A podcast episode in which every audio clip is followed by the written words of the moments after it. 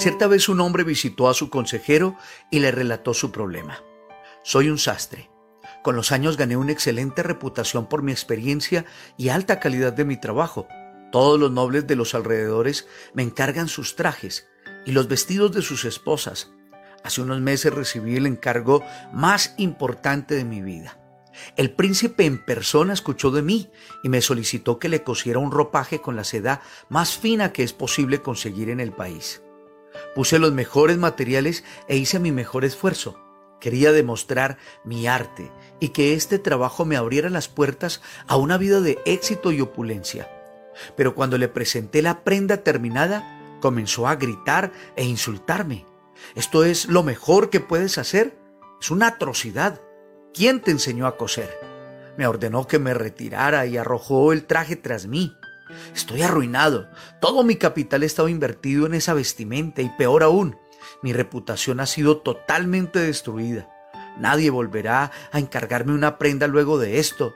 No entiendo qué sucedió. Fue el mejor trabajo que hice en años. Vuelve a tu negocio, dijo el sabio. Descose cada una de las puntadas de la prenda y cóselas exactamente como lo habías hecho antes. Luego llévala al príncipe. Pero obtendré el mismo atuendo que tengo ahora, protestó el sastre. Además, mi estado de ánimo no es el de siempre. Haz lo que te indico y Dios te ayudará, dijo el hombre. Dos semanas después, el sastre retornó. Usted ha salvado mi vida. Cuando le presenté nuevamente el ropaje, el rostro del noble se iluminó Hermoso, exclamó. Este es el más hermoso y delicado traje que haya visto. Me pagó generosamente y prometió entregarme más trabajo y recomendarme a sus amigos. Pero deseo saber cuál era la diferencia entre la primer prenda y la segunda. El primer traje, explicó, fue cosido con arrogancia y orgullo. El resultado fue una vestimenta espiritualmente repulsiva, que aunque técnicamente perfecta, carecía de gracia y belleza.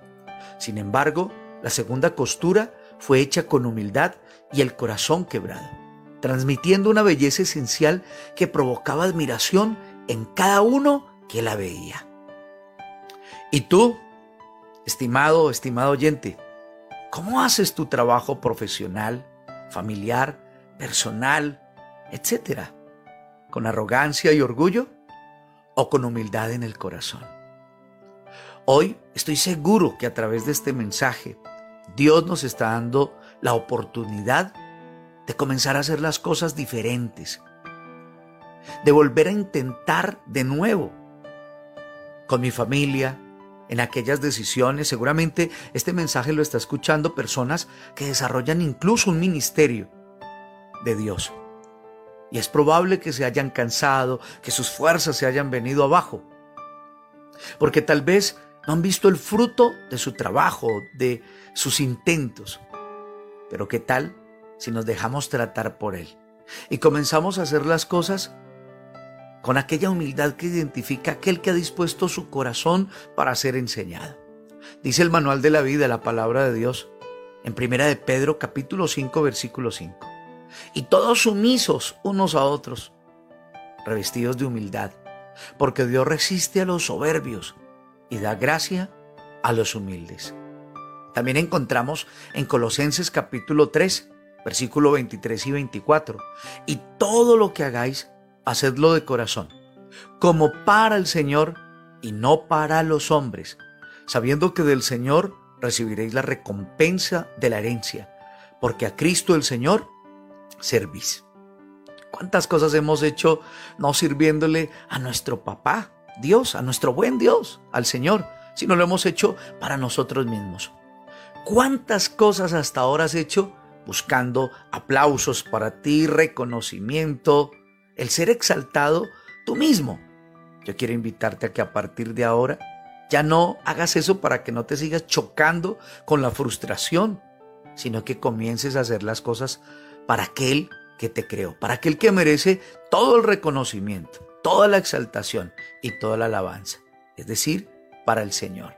Recuerda que el manual de la vida, la palabra de Dios, nos enseña que nuestra competencia no proviene de nosotros mismos, que nuestra competencia viene de Dios. Yo quiero invitarte con esto a que nos acerquemos a Él a través de la oración. Papá Dios, venimos ante ti, dándote gracias porque cada día tu misericordia es nueva. Cada mañana son nuevas tu misericordia, Señor. Hoy nos acercamos a ti para ser renovados.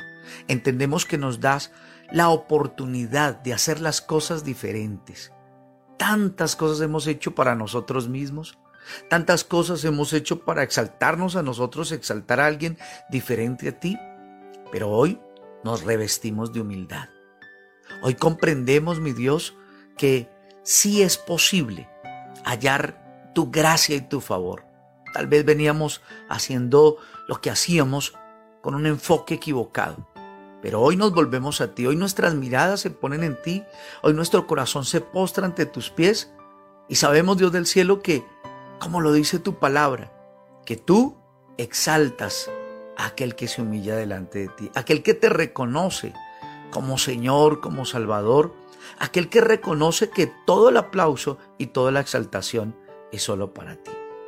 Quiero pedirte que nos llenes de tu amor y que todo lo que hagamos a partir de ahora, todo lo que hagamos, mi Dios, lo hagamos para honrarte, lo hagamos para que tú seas reconocido en todos nuestros caminos.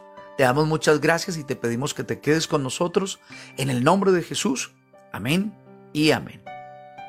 Mis amigos, mis estimados oyentes, qué bueno fue haber compartido con ustedes este delicioso café caliente para el alma. Mi nombre es Jaime Prada, mi número de contacto desde Colombia 301-768-9242. Que Dios te siga bendiciendo rica y abundantemente.